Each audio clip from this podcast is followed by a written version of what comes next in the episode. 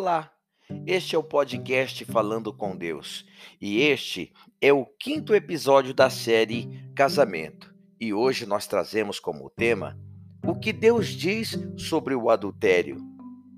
Eu sou o pastor José Augusto e, à luz da palavra de Deus, nós estaremos discorrendo acerca deste tema tão importante no casamento.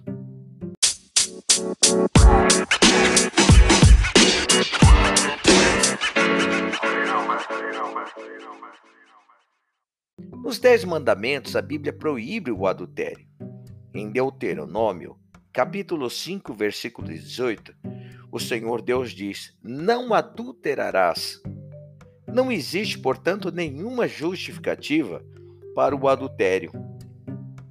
Todo adultério é pecado e precisa ser confessado com arrependimento para receber perdão.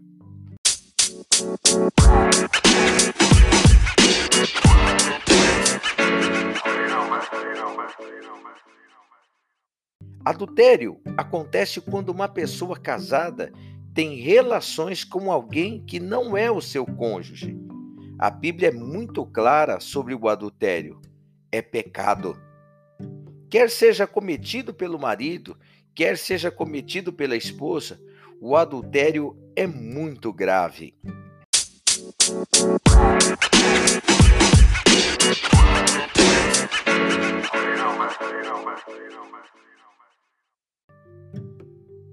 O casamento foi criado por Deus para ser desfrutado entre um homem e uma mulher com compromisso de exclusividade.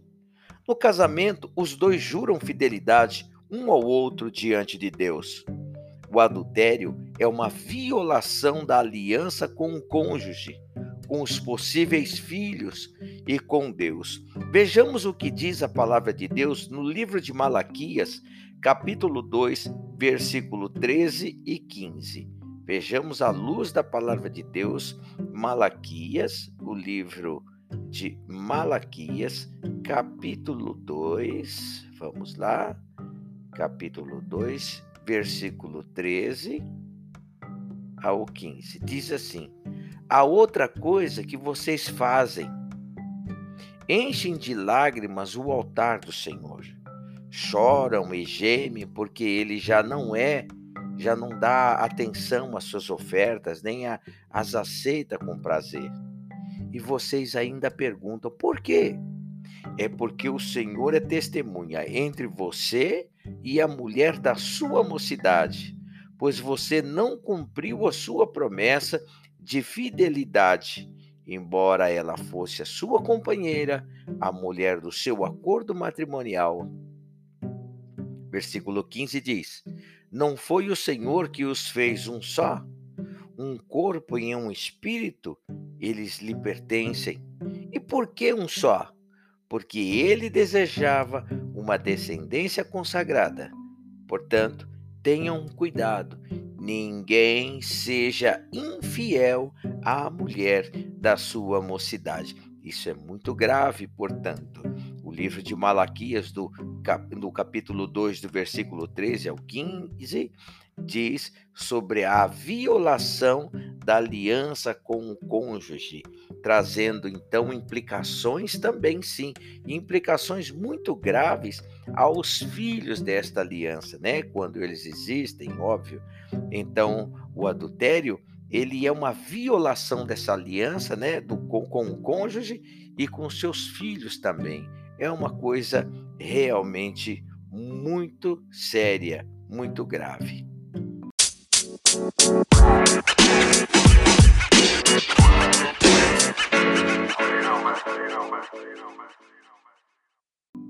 A infidelidade no casamento é algo que Deus detesta. Ninguém tem o direito de separar o que Deus uniu. Vamos ver o que diz o livro de Mateus, o capítulo 19, o versículo 6. Mateus 19, versículo 6. Mateus 19, versículo 6. Vejamos o que o Senhor Deus diz. Assim, eles já não são dois, mas sim uma só carne. Portanto, o que Deus uniu, ninguém o separe. Veja bem, a infidelidade no casamento é algo que Deus abomina, detesta. Ninguém tem o direito de se separar. Ninguém tem o direito, ou melhor, de separar o que Deus uniu. Portanto, fica bem claro que o que Deus não uniu é óbvio que é bem passivo de separação. Olha, é, você tem aí é, no podcast Falando com Deus alguns episódios aí já então, né? Quatro episódios da série Casamento, no qual nós tratamos, né, de alguns assuntos relacionados a este. É uma sequência. Eu é, aconselho que você ouça os outros episódios. Vamos seguir.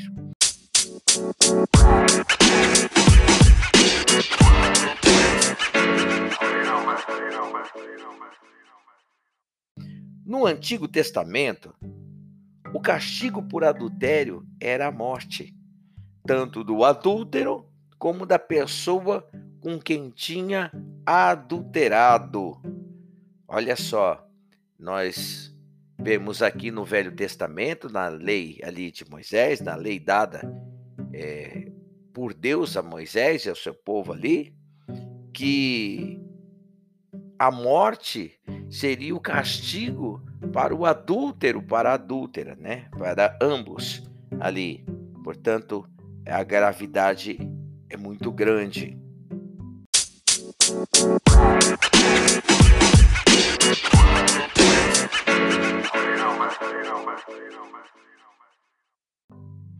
O adultério vem do coração.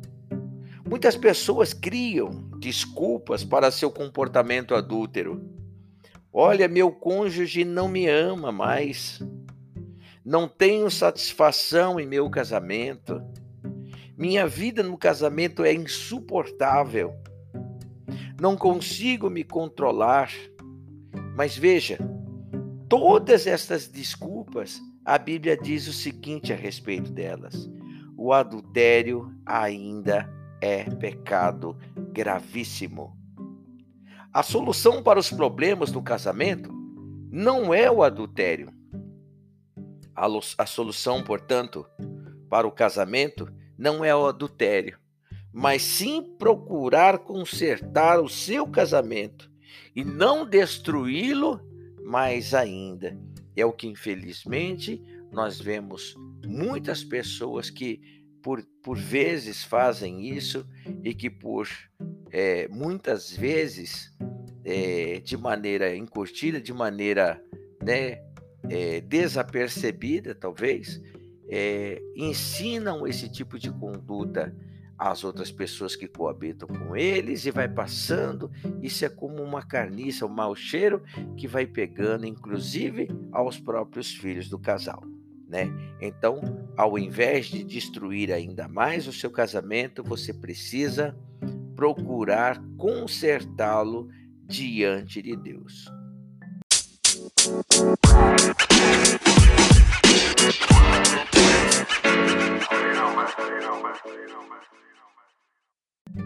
A culpa não é do cônjuge. A culpa é do adúltero. O adultério ele vem de dentro da pessoa. E ele começa com o coração vi, virado para as coisas erradas. Então, geralmente o adúltero, né? O adúltero do, do, da aliança, ele quer colocar a culpa, né? Como nós vimos aí em algumas desculpas, ele quer também colocar a culpa no seu cônjuge, né? E a culpa ela não é do cônjuge. A culpa é do adúltero, porque ele passa a ser o culpado, né, de quebra de aliança ali.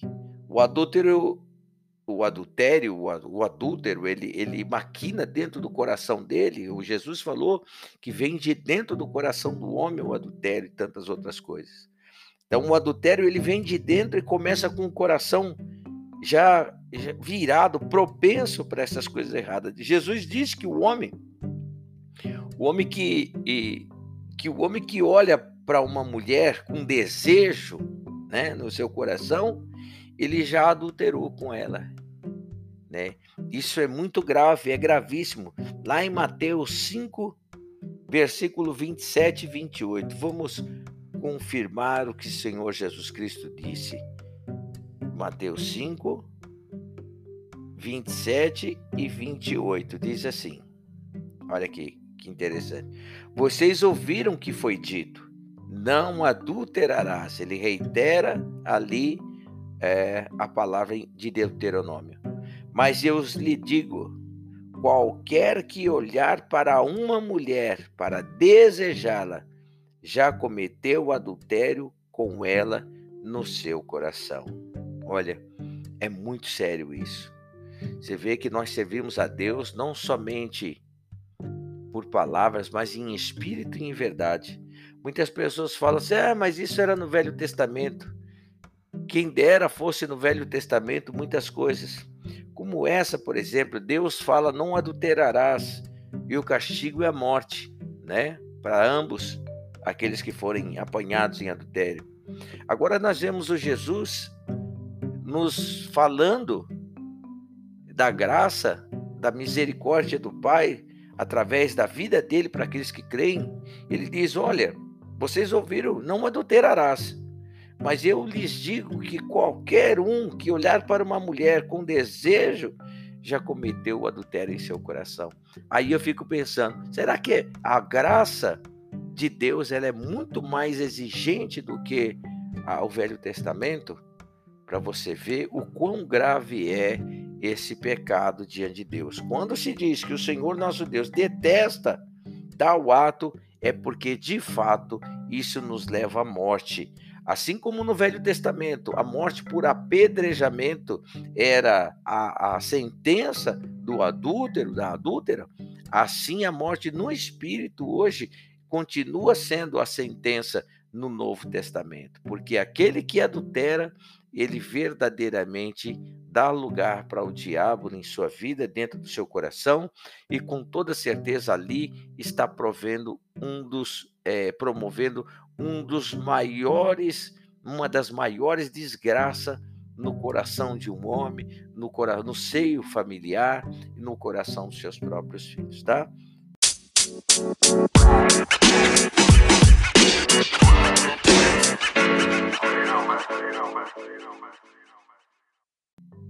cometi adultério, o que eu faço? Primeiramente, você peça perdão e pare de adulterar. É o primeiro a primeira atitude do adúltero, né? É pedir perdão e parar de adulterar. O adultério não é pecado imperdoável. Embora ele seja um, um, um pecado terrível, pode gerar morte tanto no Velho Testamento quanto, no, quanto ao Novo Testamento, ao, ali a lei da graça, do Espírito de Deus.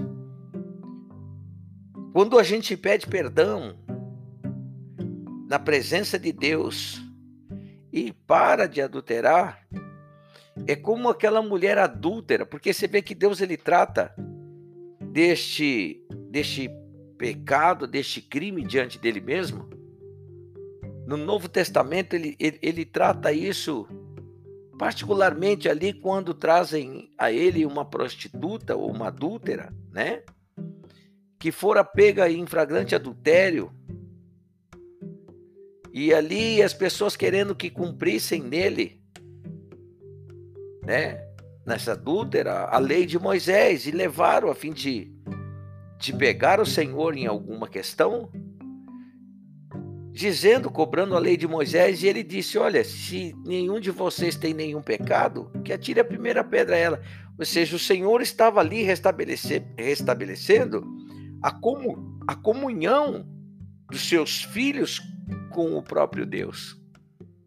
E é óbvio que só estava a mulher ali, não estava o homem, que talvez estivesse no meio daquela multidão com pedras nas mãos. Enfim, o Senhor nosso Deus, quando enviou Jesus Cristo para a terra, quando o Senhor Jesus Cristo foi enviado, ele foi enviado senão a perdoar os nossos erros, os nossos pecados. Mas o mandamento que o Senhor Deus deu àquela mulher depois de a ter livrado da morte, foi o seguinte: vá e não peques mais. Vá e não peques mais. Então, quando você comete adultério, a melhor coisa que você tem a fazer é pedir perdão, entrar na presença de Deus, consertar com Deus e parar de adulterar. O adultério, ele não é um pecado imperdoável.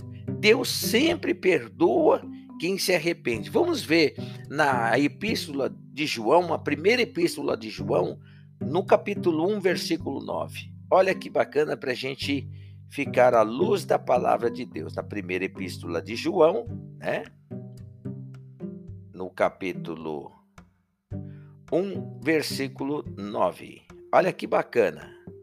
Se confessarmos os nossos pecados, ele é fiel e justo para perdoar os nossos pecados e nos purificar de toda injustiça. Que, que maravilha, né? Muitas pessoas têm os seus casamentos destruídos e perdem a chance de restaurar, se arrepender verdadeiramente, porque eles não pedem perdão para Deus, primeiramente. Muitos se apressam e perdem vão ali confessar seus pecados aos cônjuges, né?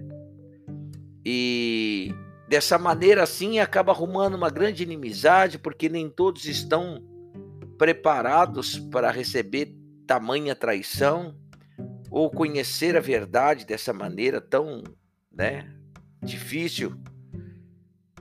Então acabam destruindo ali os seus casamentos, não usam de sabedoria, embora a Bíblia nos informa que nós devemos confessar os nossos pecados uns aos outros, mas quando nós buscamos a Deus de todo o nosso coração, confessando os nossos pecados diante dele, deixando os nossos pecados diante dele, então com toda certeza o Senhor Deus mesmo irá preparar o momento certo para que você não fique em dívida com seu cônjuge, para que você não fique de maneira nenhuma para deixado para trás ou deixada para trás por causa do seu pecado.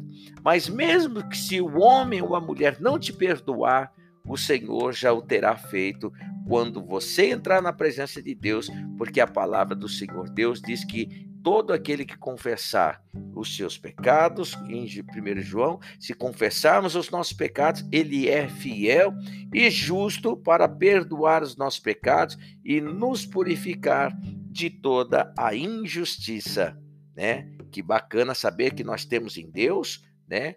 O nosso advogado e aquele que verdadeiramente, antes de tudo, antes de qualquer outra pessoa, precisa saber, né, do seu pecado e assim colocar o verdadeiro arrependimento em seu coração. Arrependimento, ele significa decidir mudar de vida. Quando você decide mudar de vida, então verdadeiramente o Senhor nosso Deus, após a sua oração, a sua confissão, o Espírito Santo do Senhor enviado e sobre a tua vida, ele vem trazer o arrependimento que vai trazer mudanças em sua vida, decisões que irão mudar a sua vida de maneira importante em nome de Jesus.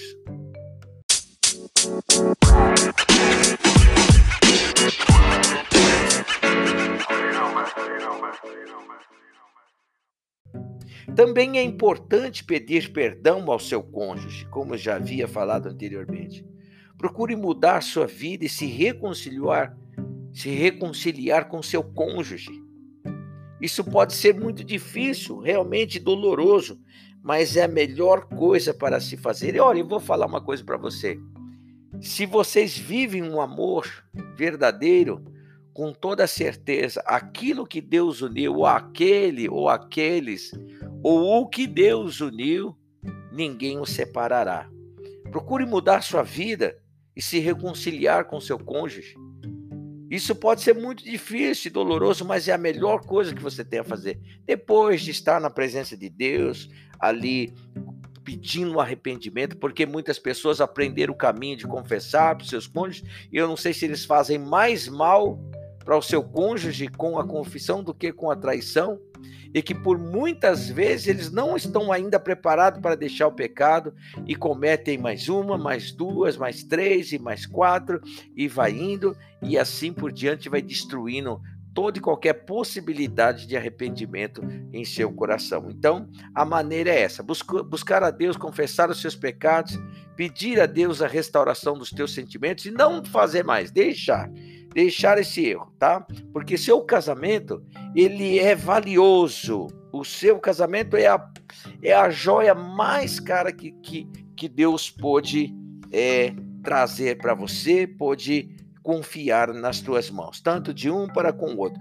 O casamento ele é ele ele ele depende das duas pessoas. É uma grande parceria. Então, seu casamento é valioso e não o jogue fora. Tome a atitude certa na hora certa.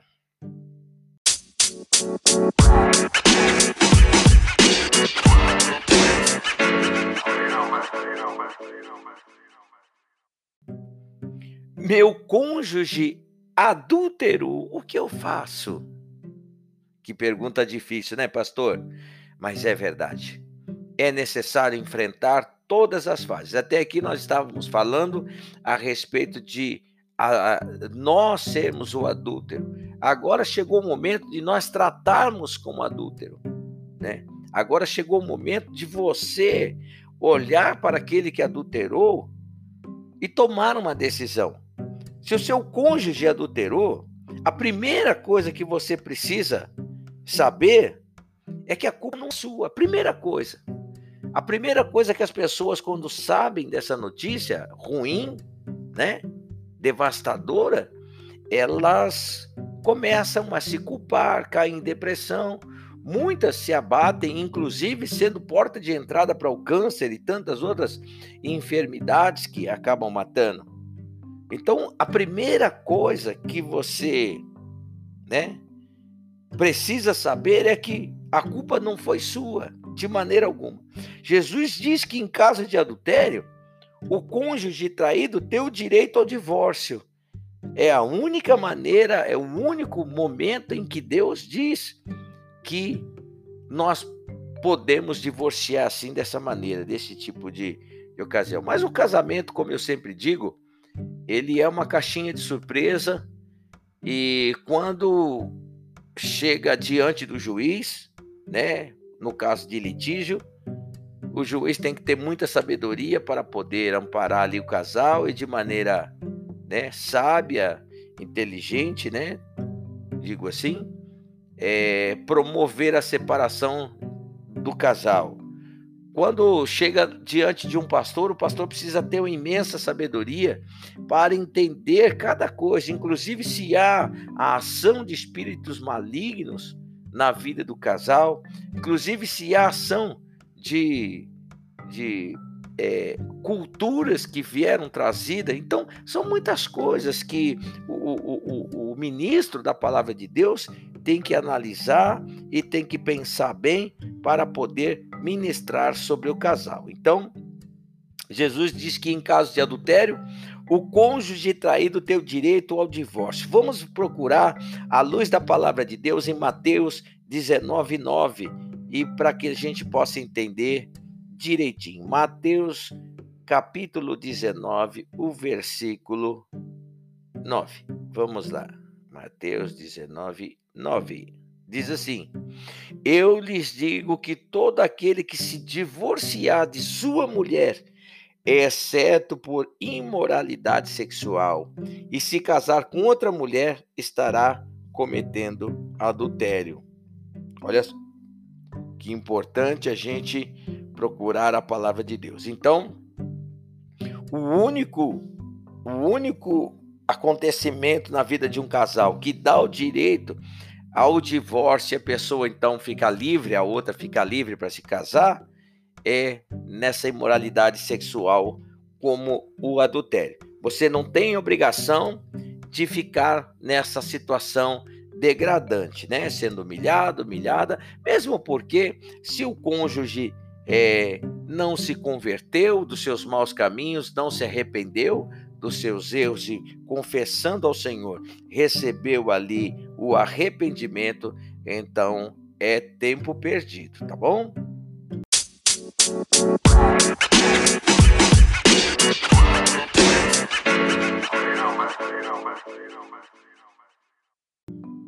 Por outro lado, também é importante perdoar. Guardar rancor somente vai machucar você. É importante, muito importante, você perdoar o seu cônjuge, porque quem perdoa está sendo livre, está libertando e, consequentemente, está sendo livre. Perdoar não é desculpar o que aconteceu somente, né? Perdoar é largar o rancor e o desejo de retribuição, de vingança e por aí afora vai. É muito importante você entender o que é perdão. Então, é, é, se inscreva aí na, no canal do Spotify ou do Apple Podcast, do Google Podcast, das plataformas onde você pode nos ouvir, porque nós temos vários episódios, vários temas que poderá lhe servir muito bem né? Eu vejo assim, é, o, o, perdão é, é, largar o rancor e o desejo de, de, retribuição e deixar Deus lhe restaurar, né? Se o seu cônjuge se arrepender, é bom dar a ele uma segunda chance. E também res, tentar restaurar o casamento, mas se não der certo, você está livre dessa obrigação. Amém?